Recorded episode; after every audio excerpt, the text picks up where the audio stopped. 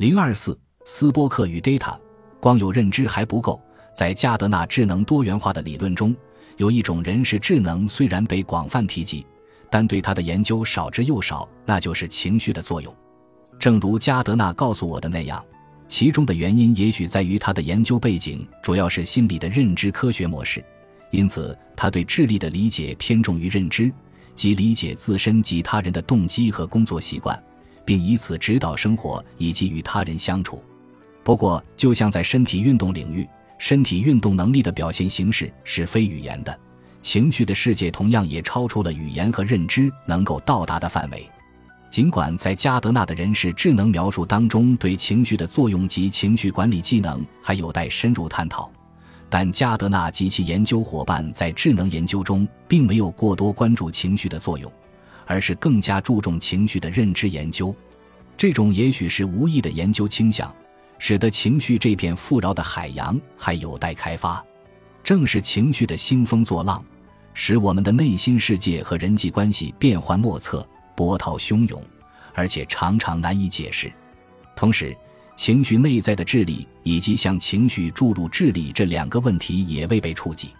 加德纳对人是智能认知因素的强调。反映了影响其观点的心理学的时代精神。心理学在情绪领域对认知因素的过分强调，部分原因在于心理科学的怪癖。在二十世纪中叶，心理学被以心理学家斯金纳为代表的行为主义学派主宰。斯金纳认为，只有行为才可以从外部被客观观察，因此行为研究可以保证科学的准确性。行为主义心理学家统治了所有心理生活的研究。包括科学的禁区情绪研究。后来，随着二十世纪六十年代末认知革命的到来，心理学的研究焦点转向心理如何接收和储存信息，以及智力的本质。但情绪研究仍然属于禁区。认知科学家的传统观点认为，智力是确凿不疑的、冷冰冰的事实。我们可以从《星际迷航》中找到这种超级理性的原型。斯波克先生。他只认干巴巴的信息，从不掺杂情感。超级理性认为情绪在智力当中没有一席之地，而且情绪只会搅乱我们心理生活的图像。赞同这种观点的认知科学家很容易把心理的运行模式看成像电脑一样，而忘记了在现实中，人脑的尸件就像一片泥潭，充满了错综复杂、不停搏动的神经化学物质。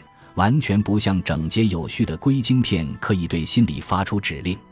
在认知科学家中盛行的心理处理信息模式，没有意识到理性受到感性的指引或者控制。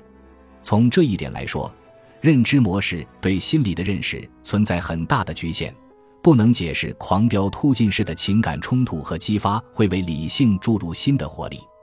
为了坚持自己的观点。认知科学家不得不忽略这种心理模式与他们个人的希望和恐惧、婚姻中出现的争吵以及对同情的妒忌之间的联系，即抹杀了情感给生活带来的趣味以及紧迫感，而且忽视了情绪无时无刻不在影响信息的处理过程。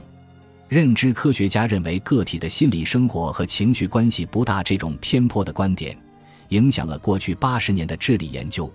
不过，这种状况随着心理学开始承认情感对思考的关键作用而逐渐得到改善。与《星际迷航：下一代》中斯波克式的角色 Data 有点类似，心理学开始意识到情绪对心理生活的影响。情绪既有益又有害，正如 Data 最终领悟到的那样，他用冷静的逻辑无法找到恰当的人性化解决方法。人类的情感是人性的最佳体现。Data 知道自己缺少了关键的东西，他试图去感受。Data 想拥有友谊和忠诚，但他和《绿野仙踪》中的铁皮人一样没有心。Data 缺乏情感所带来的抒情感受，他可以用高超的技艺弹奏乐器和写诗，却感受不到艺术的激情。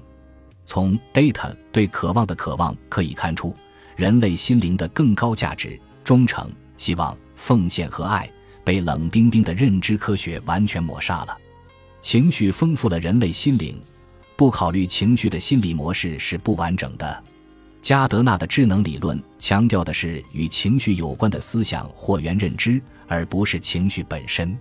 当我向他提出这个问题时，他承认自己习惯于从认知的角度看待人类智能，但他又告诉我，我最初写人是智能方面的文章时，实际上谈到了情绪，特别是在分析内省智能的时候。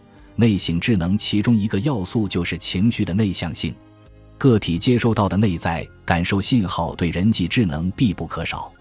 但随着实践的发展，智能多元化理论开始更加关注元认知。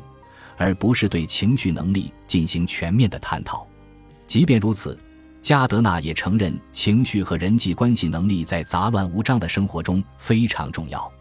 他指出，很多智商高达一百六十的人为智商只有一百的人干活，因为前者内省智能低下，而后者内省智能高超。在日常世界中，没有哪一种智能比人际智能最佳重要。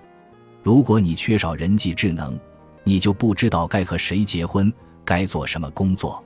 我们要在学校里培养孩子们的人事智能。本集播放完毕，感谢您的收听，喜欢请订阅加关注，主页有更多精彩内容。